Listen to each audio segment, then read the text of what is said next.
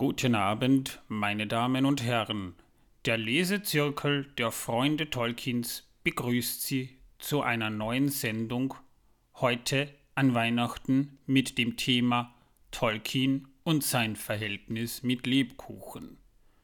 Wir wünschen Ihnen eine angenehme Unterhaltung und viel Vergnügen mit dem humoristischen Tolkien-Duo Manuel und Torben.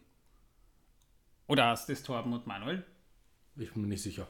Ist auch völlig egal, weil T und M oder M und T ist doch völlig egal. Wir wünschen Ihnen viel Vergnügen. Obwohl natürlich TM cool wäre, weil das ja äh, im Amerikanischen dieses Firmenname TM oder Markenname TM gibt. Also Torben Manuel wäre besser. Das wäre eine Anlehnung daran. Er ist eingeschlafen.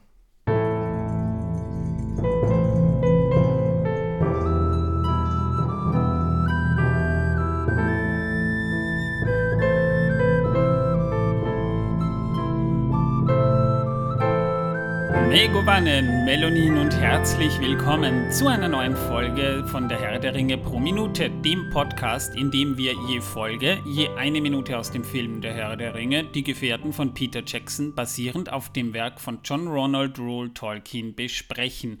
Ich bin der Torben, ich bin gar nicht da, ihr bildet euch mir nur ein, ich bin schon wieder weg. Ja, und ich bin der Manuel. Ich äh, moderiere diesen Podcast und äh, ja, ich wünsche euch auf jeden Fall viel Spaß, äh, denn ihr werdet heute auch einiges über Lebkuchen lernen. Wieso über Lebkuchen? Äh, über Kartoffeln. Wieso über Kartoffeln? Über Lebkuchen, Kartoffeln. Lebkuchen? Egal. Jedenfalls, ihr werdet heute auf jeden Fall einiges lernen. Ja, zum Beispiel wusstet ihr schon, dass man Thermosgefäße wie Thermoskannen und Thermosbecher nicht in die Spülmaschine stellen sollte, äh, denn äh, in die doppelwandigen Becher kann es äh, vorkommen, dass dort Wasser äh, durch die Spülmaschine hineinkommt und damit werden sie eine ziemliche Weile, nämlich so lange bis das Wasser ausgetrocknet ist, äh, unbrauchbar. Wusstet ihr nicht, ne? Da habt ihr wieder was gelernt, also Bildungsauftrag auch erfüllt. Super, danke dir für die Info. Bitte gerne, Torben. Ja, es ist mir immer eine Freude, mit dir, Manuel, den, diesen Podcast zu machen, denn du hast immer recht. Das weiß ich. Dafür stehe ich in meinem Namen. Ja, wir, wir trinken heute ähm, aus, unserem, aus unserem letzten Podcast, den ich äh, am Ende dieses Podcasts hier noch ankündigen muss, noch ein trauriges Überbleibsel, nämlich Wassermelonenbier. Und falls ihr jetzt irgendwie angeekelt das Gesicht verzieht, was ich mir schon bildlich vorstellen kann, es schmeckt genauso, wie es klingt. Du hast ja so recht, Torben. Ich weiß, Manuel. ja, aber Manuel, worüber haben wir denn beim letzten Mal gesprochen? Über das Paarungsverhalten junger Baggersteine zur Winterzeit. Das ist interessant, Manuel. Auf äh, jeden Fall. Daran kann ich mich aber gar nicht erinnern. Das liegt daran, dass du immer einschläfst. Ach so, ja, das macht Sinn. Gut, ähm, in der letzten Folge haben wir eine sehr lange. Genau, Torben, moderier du heute mal. Gut, Manuel, mache ich gerne. In der letzten Folge haben wir mal äh, über Tom Bombadil gesprochen und über die Hügelgräberhöhen. Boah, ist das Mahlzeit. widerlich, dieses. Ja, da, da, da kommt Erzähl einiges doch raus. mehr von zu Hause. Wir hatten vorhin nämlich äh, Pizza und ich habe so einen strengen Knoblauchatem. Jeder Vampir würde, würde vor mir davon laufen. Wahrscheinlich riecht es jetzt schon durch. Damit haben wir den Ekelfaktor auch erfüllt. Also in der letzten Folge haben wir über Tom Bombadil und die Hügelgräberhöhen gesprochen und vor allem über diese ganze Thematik, die im Film gar nicht vorgekommen ist, aber das musste auch mal erwähnt werden, war aber auch eine entsprechend inhaltsreiche Folge. Martin ist diese Woche leider wieder oder, oder noch krank. Wir wünschen ihm auf diesem Wege mal eine gute Genesung. Und daher haben wir auch nur einen Zuhörer heute. Ja, aber der bleibt uns treu. Auf jeden Fall. Was passiert denn in dieser Minute? Also, wir sind jetzt bei Minute 59 und die Hobbits stehen vor dem Türwächter und dieser sagt an Hobbits, vier Hobbits aus dem Auenland nach eurer Redeweise. Welche Angelegenheiten führen euch nach Bre?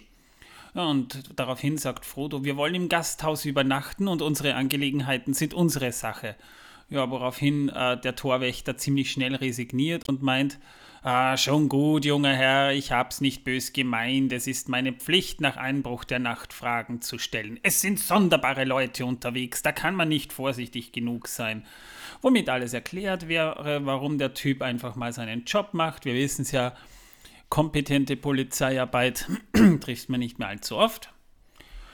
Und dann wandern sie durch Bre und äh, wir sehen viele Menschen, die sehr gleich aussehen. Ein Typ, das ist ziemlich eine, eine, ziemlich heftige Folge, ein Typ mit Karotte, der, der die Hobbits richtig böse ansieht. Also ja, ich habe mir fast in die Hose gepipiert.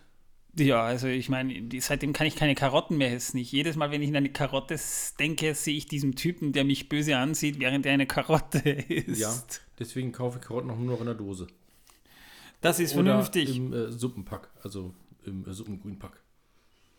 Aber dann sind auch keine echten Karotten. ja, also sehr pöbelige Menschen. Hast du keine Augen im Kopf? Also ich vermute mal, dass der Genpool in Bre nicht sonderlich groß ist. Hat aber wahrscheinlich auch seine Gründe, auf die wir später noch eingehen werden. Viele haben sich mit Orks gepaart. Ja, ja, das wäre eine Möglichkeit, ja. Und dann sieht man das Türschild The Prancing Pony, also das tänzelnde Pony. Und die Hobbits betreten das Gasthaus und sehen über eine viel zu hohe Theke, womit Minute 59 dann auch schon endet. Ja, diese Theke ist übrigens etwas ganz Besonderes. Denn, Warum? Ja, ne, ich muss es gerade erklären, Torben. Sie wurde nicht gemacht, um äh, Hobbits zu bedienen. Das macht eigentlich keinen Sinn. Doch. Weil, äh, also eigentlich macht es wirklich keinen Sinn, denn äh, die haben ja dort Hobbits und kennen die Hobbits auch. genau. Dreh. Und deswegen ist diese Theke eben etwas Besonderes, weil dieses Gasthaus mag wohl keine Hobbits, denn sonst wäre die Theke ein wenig tiefer. Ja, wir sehen in dieser Minute zum allerersten Mal in der Geschichte, jetzt Gandalf mal außen vor, äh, die Hobbits. Sagen wir mal die Hobbits. Im, wie, wie, im Film nicht, aber die Hobbits sind zum ersten Mal wahrscheinlich in ihrem Leben richtige Menschen und so viele auf einmal. Und weil, das noch bei der Gastfreundschaft in Brie. Hast du keine Augen im Kopf? Naja, es ist. Äh, und, und Menschen mögen keine Karotten und haben viel zu hohe Theken. Also die Hobbits haben da sicherlich nicht den besten Eindruck, wobei ja die Menschen in Mittelerde, oder besser gesagt auch, auch wir, wenn man jetzt die Mythologie auf uns äh, auffasst, ja eigentlich ein, ein sehr edles Geblüt sind. Ah ja, also als du nach Wien gekommen bist, Torben, ähm, hast du ja auch diese nette Gastfreundschaft in Wien kennengelernt mit dem Bitte danke, wir schauen. Ähm, genauso müssen sich die Hobbits vorgekommen sein, als sie nach Bre kamen. Ja, ganz genau so. Du sprichst mir aus der Seele. Wien macht aus uns allen bessere Mörder, äh, Menschen. Äh, genau. Aus uns allen. Ja, aber wer sind die Menschen? Denn äh, Tolkien hat sich ja auch zu den Menschen was überlegt und darüber wollen wir in dieser Folge reden. Die Menschen sind wie die Elben von Ilúvatar erschaffen worden. Von den Elben werden sie unter anderem die Zweitgeborenen genannt, weil sie eben die letzten aller Rassen waren, die erschaffen wurden. Zwerge haben noch eine ganz eigene Geschichte, aber dazu kommen wir später irgendwann noch. Ja, trotz dieses Umstands wurden die Menschen dazu erkoren, Mittelerde bis ans Ende der Tage zu besiedeln und zu regieren. Wir wissen ja, die, die, die, die Elben verlassen Mittelerde langsam, sie schwinden dahin, gehen zurück in den, in den Westen und die Menschen bleiben in Mittelerde, besiedeln es und, und, und kultivieren es und bleiben bis irgendwann mal der Klimawandel zuschlägt und die Menschen sich gegenseitig selbst ausrotten. Oder bis die Marsianer landen und äh, Independence Day ausbricht. Glaubst du wirklich, dass da jemand freiwillig landen würde bei so dummen Spezies wie den Menschen? Naja, auf jeden Fall äh, würden sie an Bre vorbeifliegen. Wahrscheinlich, ja, weil die wahrscheinlich auch keine Karotten mögen. Und weil sie sich nicht so behandeln äh, lassen wollen, wie die Brela sie behandeln würden. Ja, also wie gesagt, die Menschen waren die jüngeren Kinder Iluvatars. Sie erwachten beim Aufgang der Sonne in Hildorien. Also das muss man sich ein bisschen vorstellen. Hildorien laut äh, Tolkien selbst vergleichbar mit Mesopotamien. Und sie sind genau am ersten Tag aus, aufgestanden, da eben die Sonne und auch der Mond das erste Mal aufgegangen waren. Das ist eine, eine andere Geschichte. Da kommen wir vielleicht irgendwann während des Podcasts noch dazu. Ich finde, die Geschichte von Sonne und Mond ist so schön.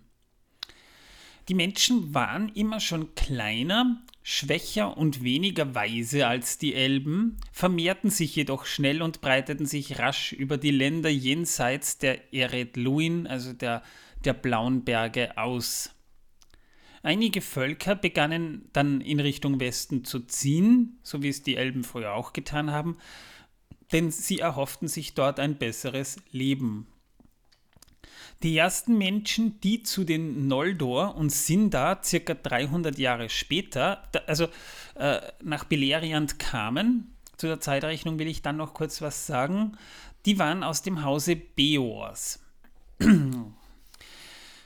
Die Zeitrechnung des ersten Zeitalters begann mit dem Erwachen der Menschen in Jahren. Das Zeitalter ging aber natürlich zuvor schon Tausende, wenn nicht Zehntausende Jahre vorher. Also die Elben haben das erste Zeitalter mit ihren Erwachen berechnet, aber da liegen ja mittlerweile auch schon wieder rund 10.000, 12.000 Jahre. So genau weiß ich es jetzt nicht hundertprozentig. Es wird im Silmarillion zum Beispiel aber auch nicht erwähnt.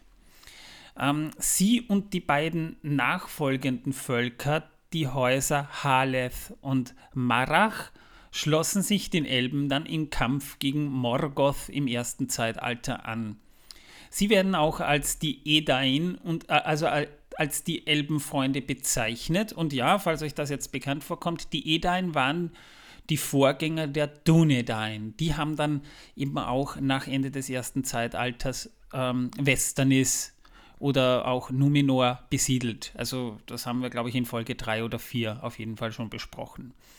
Die Edain stellten jedoch nur einen kleinen Teil dieser Menschenvölker dar.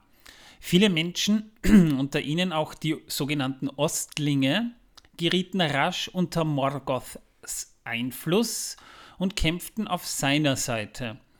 Und nach seiner Niederlage zogen sie sich nach Run ganz weit im Osten zurück. Man sieht Run auch heute noch auf den Mittelerde-Landkarten, aber man weiß nicht viel davon. Die Menschen von Eriador also der nördlichen äh, Lande, wo eben auch das Auenland und Bre liegen, insbesondere die Dunländer und das Volk von Bre sind eng mit ihnen verwandt. Die meisten Völker, unter ihnen die Rohirrim und die Haradrim, die bekamen von den Kriegen in Beleriand nicht viel mit und nahmen in keiner Weise daran teil, also die blieben relativ neutral. Viele Menschen misstrauten allerdings den Elben sowieso. Ähm, was mir jetzt nicht wundert, die Elben haben immer irgendwo den Eindruck vermittelt, sie blicken eigentlich nur auf die Menschen herab. Wir sind jetzt eben am Ende des dritten Zeitalters. Bei den verschiedenen menschlichen Völkern lassen sich da grob sieben Völkergruppen herauslesen. Und falls ihr euch jetzt denkt, ähm, ich habe jetzt die, die, die, die Geschichten nicht erzählt, welche die Menschen umrangen, das sind so viele. Entweder lest ihr das Silmarillion oder erwartet, bis wir im Podcast irgendwann mal dazu kommen. Ich habe schon vor, auch ein bisschen mehr auf die menschlichen Legenden einzugehen, aber das ist jetzt hier nicht Gegenstand der Geschichte. Also die sieben, die sieben oder acht, man kann natürlich auch sagen die acht Menschengruppen, die erste stellt die Edain, also die Dunedain, später auch genannt, dar, welche in Gondor und Arnor lebten. Sie stammten vom Haus Beorth, Beors oder dem Haus Hador ebenfalls und dem Haus Haleth ab. Also das sind dann hauptsächlich eben die Menschen, äh, denen dann auch die Waldläufer angehören, die Gondorer äh, gehören ihnen an, die ehemaligen Arnorer, die zweite Gruppe sind dann, stellen dann die Menschen von Rovanion, auch Nordmenschen dar.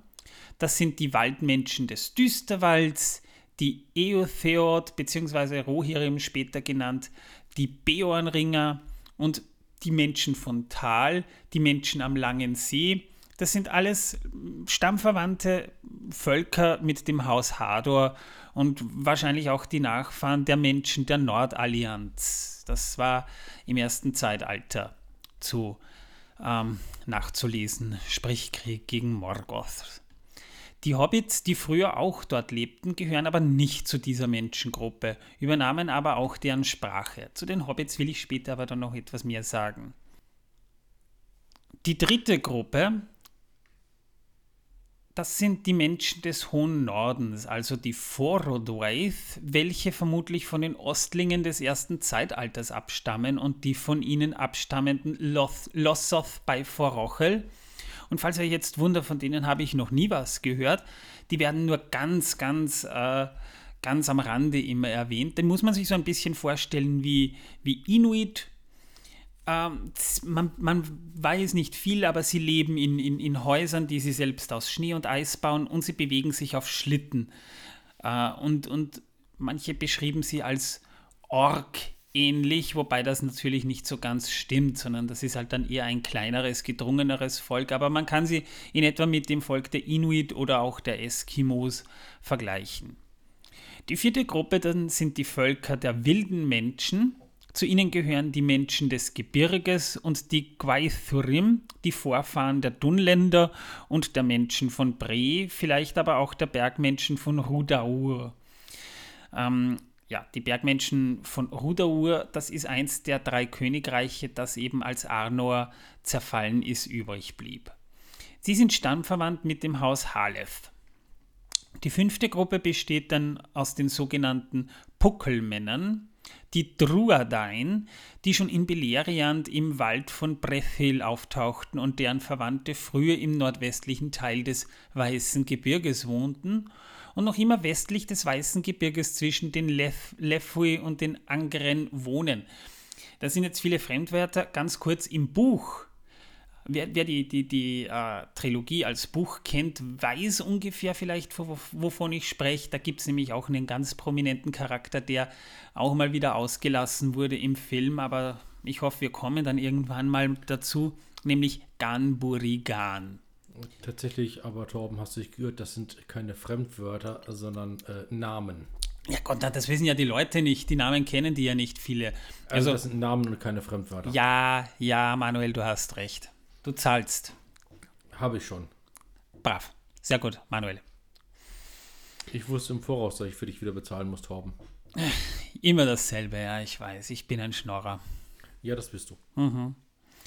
Die sechste Gruppe stellt dann die Ostlinge dar, welche östlich des Meeres von Run leben. Das ist ein Binnenmeer ganz im Osten, noch weiter östlich als Mordor übrigens, wobei hier aber keine wirkliche Trennung der Völker möglich ist, da über diese und ihre Ländereien kaum Aufzeichnungen existieren.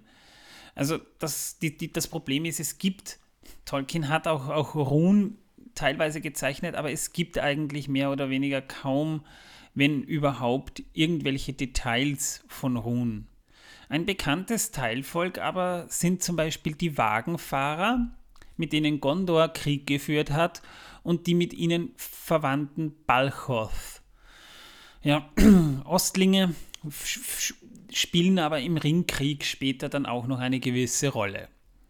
Die siebte Gruppe stellt die Südländer dar. Das sind also Menschen aus den Ländern Kant, Harad und anderen unerforschten südlichen Ländern, wobei aber auch hier keine wirkliche Trennung möglich ist, da über diese Völker und ihre Ländereien kaum Aufzeichnungen existieren. Man kann natürlich das so sehen, aber Tolkien hat sich vielleicht diesen Völkern auch gar nicht so. Geht's dir gut, Manuel? Ja, ich habe mich nur verschluckt. Danke der Nachfrage, Torben. Na, immer gerne. Das ich will ja jetzt komische Melonenbier. ja, es ist wirklich nicht gut, das Melonenbier.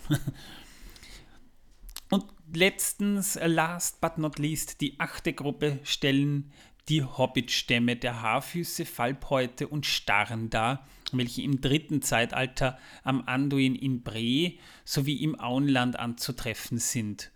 Ursprünglich stammen sie aber alle aus den Anduin-Tälern. Also es ist vielleicht, vielleicht, vermutlich, dass es tatsächlich noch Hobbits da unten weiter südlich überhaupt gibt, aber das äh, ist offen, kann man mal sagen.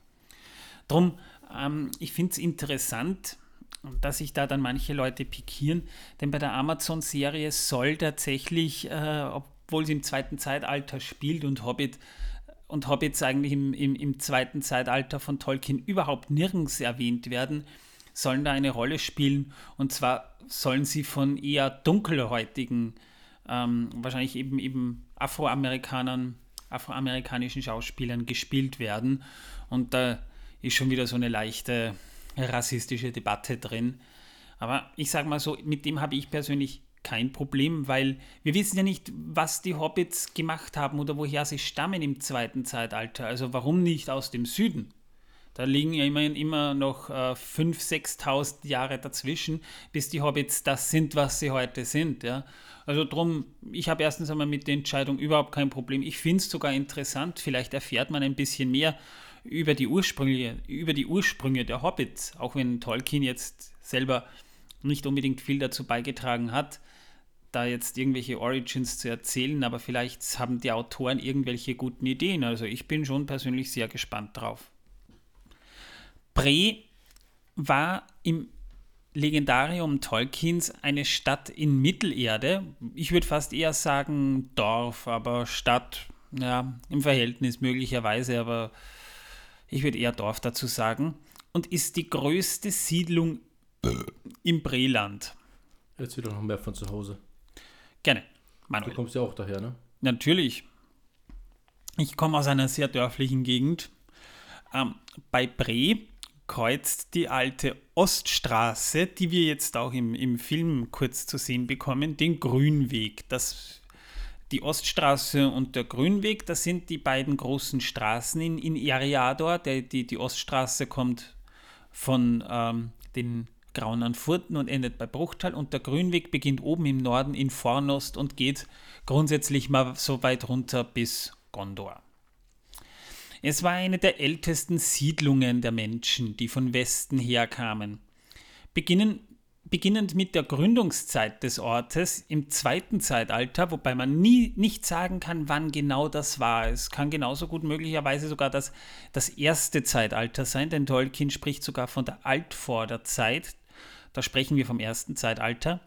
Und da entwickelte sich Bre schließlich zu einer Stadt oder eben Dorf, wie man es halt möchte, mit lebhaftem Handel und Verkehr. Die ersten Hobbits kamen circa um das Jahr 1300 des dritten Zeitalters nach Bre, also gut 300 Jahre bevor überhaupt das Auenland besiedelt wurde. Und ja, sie und, Entschuldigung, da ich dich kurz unterbreche, Torben. Ähm, und äh, mich wundert, da ja auch äh, Hobbits scheinbar in Bre leben, ähm, dass die Theke so hoch ist. Und deswegen finde ich die wirklich absonderlich, diese Theke. Stimmt. Das hat man, das hat man äh, nicht sonderlich durchdacht, ja. Das ist wahr. Auch die eine, Möbel.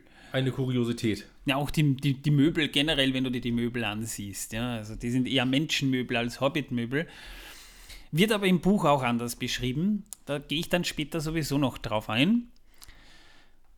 Die Ortschaft die Ortschaft bestand zur Zeit des Ringkrieges, also zu der Zeit, wo die Geschichte spielt, aus etwa 100 Steinhäusern der großen Leute, also so nannten die Hobbits die großen Menschen, die sich an den Breberg schmiegten und deren Fenster nach Westen zeigten. Oberhalb der Häuser der Menschen von Bre lagen die, die Smials der Bre-Hobbits. Also es da haben Menschen und Hobbits eigentlich zusammen gewohnt und das schon sehr lange. Und in einem Halbkreis wurde dann die Siedlung zum Schutz von einer Hecke und einem Graben umgeben. Die Hecke wurde von zwei Toren, dem West- und dem Südtor, durchschnitten. Die Hobbits kamen halt ähm, vom West zum Westtor. Im Bre befand sich das unter Wanderern, Händlern und Taugenichtsen bekannte Gasthaus zum tänzelnden Pony. Also da haben wir jetzt schon so einen eine kleinen Überblick von, von, der, von den Dimensionen Bres. Also so aufregend ist es nicht. Und wenn es jetzt so 100, 200 Häuser sind, kann man da noch kaum von Stadt reden. Das ist. Ich bin übrigens immer noch der Meinung, es gibt in Bre mehr als nur ein Gasthaus. Möglich, ja. Vor allem, in, es gibt ja andere Dörfer auch noch. Und ja, es gibt tatsächlich noch ähm, da, da, es gibt tatsächlich auch noch ein anderes Gasthaus, nämlich die letzte Herberge, die auch im, im Herrn der Ringe erwähnt wird, aber die liegt außerhalb von Bre. Ja, Torben, die wollte ich auch noch erwähnen, aber es müsste auch in der Stadt Bre noch welche geben, denn immerhin sind dort ja viele Händler immer auf der Durchreise. Und ja. ein Gasthaus wäre ein wenig wenig für so eine Dorfstadt. Also ich halte es für möglich, aber es, es ist das Einzige, das im Herrn der Ringe auch wirklich erwähnt wird und auch im, im, im Spiel Herr der Ringe Online, wo man Bre recht gut gebaut hat, finde ich, gibt es ein zweites Gasthaus. Mir fällt jetzt kein Das zweites weiß Gasthaus ich nicht, ein. ne? aber im Grunde genommen ist es ja auch egal. Es ist egal, Weil ja. Logisch wäre es, wenn es ein zweites geben würde. Na, Es ist ein Durch, Durchzugsort und Bre ist eigentlich der einzige Ort im Umkreis von hunderten Kilometern. Ja? Also eigentlich, ja, Manuel, du hast recht. Danke, Torben. Ja, aber der Bre-Berg oder Bree Hill, wie er im Original heißt, das ist ein Berg in der Mitte des Bre-Landes. Am Westhang liegt eben Bre, am Osthang liegt dann noch die zu der Siedlung gehörende Stadt oder das Dorf Stadel. An den Berghängen haben dann die Bre-Hobbits eben ihre Höhlen gebaut. Östlich befindet sich dann der Chetwald. Nordöstlich kreuzen sich Nordstraße und Oststraße. Die führen quasi da dann richtig zusammen, wo der Eingang zu Bre ist. Und im Umkreis des Berges wurden von den Menschen und Hobbits Felder, Äcker und Nutzwälder auch noch angelegt. Also der Boden um den Breberg herum scheint daher relativ fruchtbar zu sein. Ja, also es gibt dann eben auch noch die Ortschaften Bre, Stadel, Archet und Schlucht. Bei Herr der Ringe Online könnt ihr sie übrigens alle besuchen und da haben die, die, die anderen Ortschaften, vor allem Schlucht auch, die haben tatsächlich eigene Gasthäuser. Ähm, Zwerge reisen häufig durch, müssen sie ja auch, weil sie ja äh, ein, ein, ein, ein, Händlervolk sind und wenn sie jetzt beispielsweise von den Blauen Bergen, von den Ered Luin runter wollen, durchqueren sie das Auenland, weshalb ja auch die Hobbits Kontakt haben zu den besagten Zwergen, aber auch die Menschen in Bre. Aber ich kann mir jetzt nicht vorstellen, dass sonderlich viele Elben Bre durchreisen, weil Elben teilweise doch etwas eher Wert auf Anonymität legen. Und das ist halt auch so eine Streitfrage bei, bei, bei Rollenspielen, wo dann plötzlich Elben unter Menschen sitzen und das ist ganz normal, glaube ich nicht. Ähm, nee, da nicht. Ich denke auch eher, ähm, dass die wissen, wo und was Brie ist. Aber sobald sie in die Nähe kommen, drehen sie ab und gehen woanders hin, weil sie keine Lust haben, mit Karotten bedroht zu werden. Einfach aus Angst. Einfach aus Angst, Torben, dass sie danach keine Karotten mehr essen können.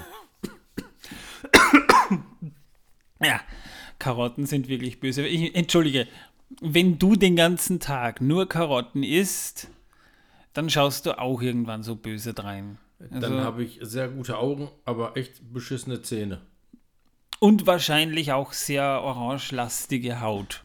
und Haare. Mhm. Und ich möchte nicht wissen, wie es mit meinen Ausscheidungen danach aussieht. Ja, Torben. Also es ist davon auszugehen, dass Bre, äh, auch äh, wenn es ein bisschen ein komisches Thema ist, aber ich finde schon, dass das eine gewisse Relevanz hat, dass in Bre der Genpool relativ dünn gesät ist. Wenn du gerade im ganzen Breland vielleicht so, na, wie viele Familien, vielleicht 300, 400 Familien, wenn es hochkommt, hast, ja.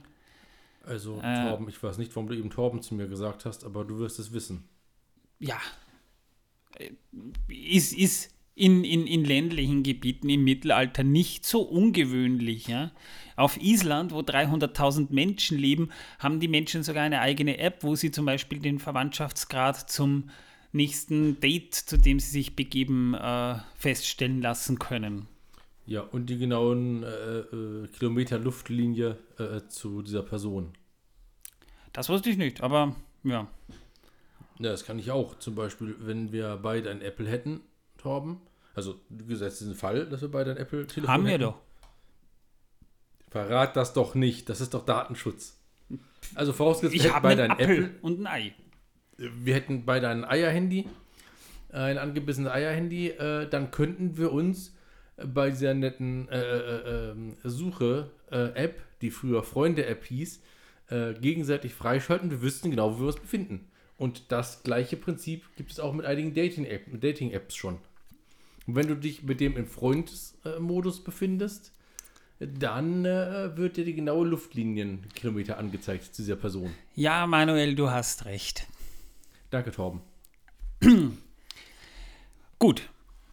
Wer ist denn dieser Türwächter? Das ist übrigens auch ein Charakter, der kommt im Buch vor und er hat sogar einen Vor- und einen Nachnamen, nämlich Heinrich Geißblatt. Er wird auch Torwächter Heinrich genannt und das ist eben ein Torwächter in Bre. Und der hielt auch äh, im Buch Wache am Westtor, als die Hobbits Bre erreichen. Die Szene ist, mal abgesehen davon, dass es im Buch nicht geregnet hat, das war kurz nachdem sie sich von Tom Bombadil getrennt haben, an einem schönen Herbstabend. Ähm, da, der war halt auch sehr misstrauisch, aber hat die Hobbits dann doch eben reingelassen. Und äh, dann wird noch richtig schön beschrieben, dass hinter den Hobbits über die Hecke ein Schatten lautlos hineingesprungen ist und ihnen gefolgt ist. Aber Geistblatt war nicht unbedingt ein guter Charakter, denn der stand mit einem gewissen Lutz Farning in Kontakt, der seit dem Jahr 2018. Äh. Der, Entschuldigung. Der hat äh, Lutz Farning ist ein Charakter, der im, im, im Film nicht zu sehen ist, aber im Buch eine gewisse Rolle spielt, denn der hatte mit einem Südländer, der im Dienst des Sarumans und der Nazgul stand, äh, Kontakt und hat mit denen kooperiert. Also Geißblatt hat so indirekt äh, mit dem Feind paktiert, auch wenn es jetzt vielleicht umstritten ist, ob der wusste, was er tat. Ja, so wie der aussieht, kann ich mir das gut vorstellen. Der hat wahrscheinlich ein schöneres Gesicht versprochen bekommen dafür oder so. Ja, das hätte ihm vielleicht nicht schlecht getan, ja. Äh, ja, ne, ich, man muss aber auch dazu sagen, ich meine, wenn du in so einer kleinen Mini-Welt wie Bre lebst, ja, wo du nicht wirklich viel von draußen mitbekommst, außer das, was dir ein Zwerg im besoffenen Zustand mal äh, an, der, der, an der Theke erzählt, ja, dann wird dir schnell mal langweilig und dann gibst du dich teilweise eben mit solchen Gestalten auch mal ab. Also du meinst, wenn er mal nicht über das Hacken von Steinen äh, spricht und wie genau man welche Art von Stein am besten hackt. Genau. Verstehe. Da erzählen die Zwerge natürlich dann auch mal, was es in aller Welt Neues gibt. Sehr gut, Torben. Ja, er und seine Kumpanen verbrachten wahrscheinlich viel Zeit auch im tänzelnden Pony, äh, wo sie wohl auch äh, auf, nach auffälligen Reisenden Ausschau hielten oder sich nach besonderen Neuigkeiten umhörten. Also möglicherweise vielleicht auch so ein bisschen Räuberei nebenbei betrieben wurde. Das weiß man nicht. Ja? Heinrich Geisblatt war jetzt also nicht ein, ein, ein so guter, einfacher Kerl, aber wahrscheinlich auch nicht so ein böser, sondern er war halt, er hat sich mit den falsch, falschen Leuten abgegeben. Wie so viele von uns, Torben. Ja, also Bre so wie es auch beschrieben wurde, wurde es halt auch im Buch beschrieben. Die Hobbits haben im Buch dann das Gasthaus zum tänzelnden Pony eben auch gefunden und betraten das Pony dann. Das ist dann ein schönes Kapitel, das auch sehr ausschweifend beschrieben wird. Ja, die Hobbits haben dann auch festgestellt, die Häuser sind sehr groß, die Häuser sind sehr gedrungen und überhaupt. Und äh, war ihnen nicht ganz geheuer, aber so wie wir es hier jetzt im Film sehen, hat, hatte ich das nicht unbedingt in Gefühl. Denn das Gasthaus zum Beispiel, das, das tänzelnde Pony, wirkte auf die Hobbits schon sehr einladend. Ähm, Details zum tänzelnden Pony möchte ich euch sowieso in der nächsten Episode dieses Podcasts noch etwas näher bringen. Oder Manuel dann wieder, wenn er wieder moderieren darf. Genau. Aber bisher machst du das sehr gut, Torben. Ja, danke, Manuel. Irgendwann mal muss man es ja auch mal machen, ne? Auf jeden Fall. Das Stadttor, das wir im Film sehen, das wurde von Alan Lee designt und hier sollte es auch zwei Ausführungen in verschiedenen Größen geben. Die wurden teilweise eben auch gedreht, aber nur aus, äh, ge ge gebaut, aber nur ausschnittsweise. Denn wir haben hier eine, eine, eine interessante Szene jetzt vom tricktechnischen Aspekt her, als die Hobbits da am Tor stehen. Die wurden mit drei Scale Doubles vor, vor den Torwächtern gedreht. Also wir haben hier Dominic Monaghan in normaler Größe. Warum das so ist, bekommt ihr gleich noch mit. Und dann waren noch Stunt-Leute. Man sieht deren Gesicht nicht und hat dann natürlich auch einen Vorteil, dass es hier in der, in der Szene geregnet hat. Die haben die, die Kapuzen oben. Und das waren vor allem kleinwüchsige Menschen und äh, man sieht deshalb eben das Gesicht nicht, außer das von Dominic Monaghan. Es war übrigens auch seine Idee. Der ist gekniet und hat was gesagt. Äh, das Präset selbst, das ist relativ klein gewesen und das entstand in Fort Dorset. Das ist eine Militärbarackensiedlung aus dem Zweiten Weltkrieg gewesen. Die wurde später nämlich abgerissen. Da stehen jetzt Schulen und Kindergärten drauf. Bre hat man aber auch digital erweitert, nämlich als die Kamera über diese Mauer hinweg gleitet und äh, Teile des Dorfes zeigte. Das wurde dann digital noch hinzugefügt, damit das Ganze größer wirkt. Außerdem, vielleicht ist es dir auch aufgefallen, Manuel, die Häuser wurden absichtlich etwas schief gebaut, so krumm, so dass die so krumm vorstehen, wenn die Hobbits so durchgehen. Also ich dachte eigentlich, dass wir deswegen, weil die Leute in Bre alle ständig besoffen sind, deswegen gar nicht gerade bauen können. Ja, oder, oder, oder vielleicht haben sie schon zu viel Karotten zu sich genommen, ne? wir wissen es nicht. Das kann natürlich auch sein. Das hat man aber deshalb gemacht, um den Eindruck, also den visuellen Eindruck auf die Zuschauer äh, zu verstärken, dass die Häuser eben groß und klobig auf die Hobbits wirken.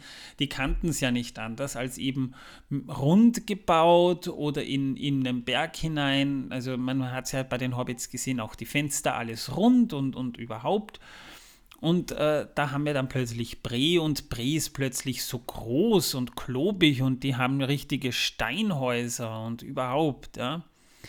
Äh, das überhaupt sollte Bre verglichen mit dem Auenland auch dreckiger wirken, um das Gefühl zu verstärken, in einer neuen Umgebung zu sein, was denen auch gelungen ist. Ja, also ich, ich kann jetzt keine Karotte mehr ansehen, ohne dass ich da jetzt mal, jedes Mal so einen kalten Schauer über den Rücken bekomme, dass mich jetzt irgendjemand böse anschauen könnte, der, der diese Karotte gerade isst. Und der Dreh entstand nachts während der Regenserie im Oktober 1999, die äh, dem, den Dreharbeiten zum Herrn der Ringe zu Beginn relativ zugesetzt haben. Und zwar teilweise wirklich nicht unbedingt schön. Und der Typ, der diese Karotte ist, das ist ein Cameo-Auftritt von Peter Jackson, oder wie ich ihn gerne nenne, den Jackelpeter. Das ist ein Charakter, der hier gerade seinen Ursprung nimmt, denn wir sehen Peter Jackson in jedem Teil der Trilogie mit einem kurzen Auftritt und ich glaube, es ist ein und derselbe Charakter und wir sehen ihn hier eben lustlos an einer Karotte kauen. Das hat aber auch einen Grund, denn eigentlich wollte er eine Pfeife rauchen, aber er fühlte sich an diesem Tag nicht, nicht, nicht besonders gesund, also er fühlte sich krank und äh, außerdem bei dem Regen war das mit einer Pfeife sowieso ein bisschen schwierig, auch von den Lichtverhältnissen her. Also hatte Peter Jackson dann ganz einfach eine Karotte zum Kauen. Also ursprünglich sollte das eine Pfeife sein, ist aber eine Karotte. Was für eine Pfeife? Ja, sowas aber auch. Oh, aber damit wären wir mit dieser Minute jetzt auch schon durch. Das ist schon ein bisschen Information, die wir hier zusammengetragen haben. Ja, Torben, das hast du sehr gut gemacht tatsächlich. Ja, sehr schön, ja. Und meine Stimme imitierst du auch sehr gut. Ja, ich, äh, das, das ist ja jetzt nicht so schwierig, deine Stimme zu imitieren. Da hast du Ähm, recht. Nein, überhaupt nicht. Ähm, gut, kommen wir zu unserer Kategorie beschriebene Klopapiersuppe. Wobei wir heute keine Rezensionen vorlesen, das hebe ich mir für eins der nächsten Male auf, sondern ich möchte heute mit Einverständniserklärung von Manuel hier eine Ankündigung machen. Ich habe vor einigen Wochen ja schon auf, auf Spotify unter einer Folge die Frage in die Community gestellt, würdet ihr euch ein neues Format mit uns anhören? Denn da hatten wir schon was in Planung. Es war Manuels geniale Idee. Manuel, der immer geniale Ideen hat. Manuel, der Beste von allen. Ähm, der hatte nämlich die Idee, wir machen noch einen, wir, wir probieren ein neues Format. Ja, und da haben wir uns letzten Mittwoch, heute ist Sonntag, also einen Tag bevor ihr dieses Machwerk hier jetzt äh, zu hören bekommt, haben wir uns gemeinsam mit Isa zusammengesetzt, das ist eine Freundin von uns, und haben beschlossen, wir probieren ein neues Format. Und dieses Format nennen wir aber echt jetzt. Und in diesem Format haben wir uns gedacht, wir nehmen Filme her, Filme, über die man durchaus diskutieren kann, wie wäre dieses Szenario in diesem Film im echten Leben. Und da haben wir uns gedacht, es ist kurz vor Weihnachten, wir haben Punsch, wir haben Spaß, wir reden über Kevin allein zu Hause und versauen euch diesen Film komplett und versuchen total seriös, total ernsthaft und überhaupt diesen Film zu analysieren, wie wäre dieses eigentlich furchtbare, tragische Ereignis im echten Leben. Und da möchte ich euch jetzt kurz eine Minute daraus vorspielen. Mario, du hast was auf den Boden geworfen. Deine Frau wird schimpfen. Das muss ich. Das ist fast so gut wie Sam mit seiner Blume. Arschloch. So sieht wahre Freundschaft aus. Oh, Scheiße. Ich habe mich selbst abgeschossen.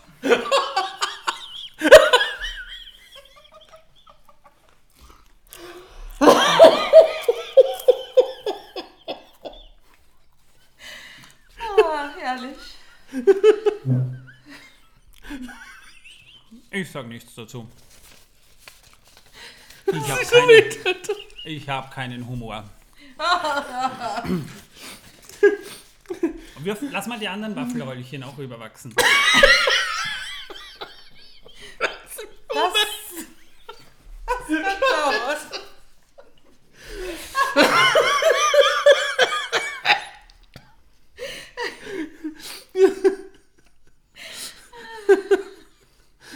Lovely.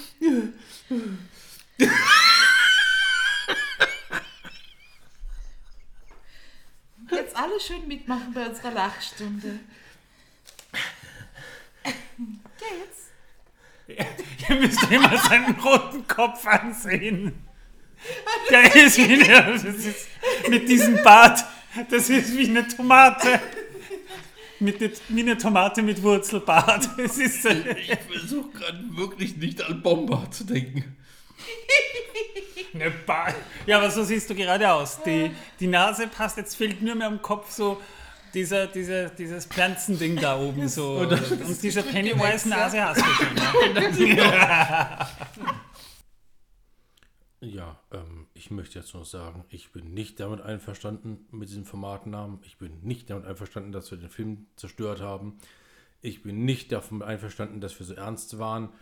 Und ich bin nicht mit den Nahrungsmitteln einverstanden gewesen, die wir verkonsumiert haben. Es war, eine, es war eine Weihnachtsfeier, die ein bisschen aus dem Ruder gelaufen ist. Na, also wir wollten hier quasi eine Weihnachtsfeier machen und haben das quasi gleich mit der Podcast-Aufnahme verbunden. Also ihr bekommt hier 50% Inhalt, 50% Fressgeräusche und, und, und, und, und Trinkgeräusche zu hören. Das kann mitunter auch schon ekelhaft werden. Und am Ende haben wir uns selbst den Film sowas von versaut. Aber es war trotzdem ein sehr netter Abend. Und wenn ihr jetzt fragt, wann kann ich dieses Format hören, wir bringen euch dieses Format pünktlich zum letzten Adventwochenende am Freitag. Das heißt, diese Folge hier dürft ihr noch hören, die nächste auch noch und dann könnt ihr in unser Format aber echt jetzt reinhören, wo wir eben über Kevin allein zu Hause mal sprechen.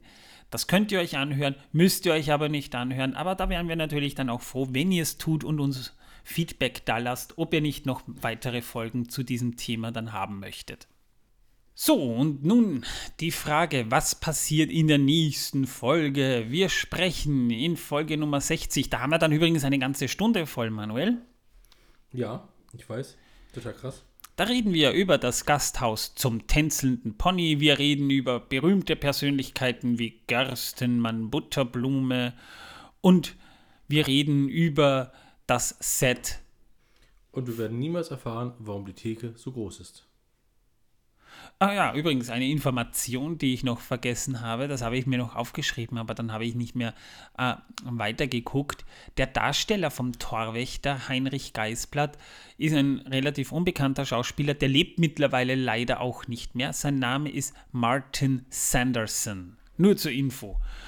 Ja, und damit sage ich jetzt mal Tschüss. Ich hoffe, es hat euch wieder gefallen. Wir hören uns in der nächsten Folge wieder. Dann wird wieder Manuel das Ruder übernehmen, denn er ist der Einzige, der das kann.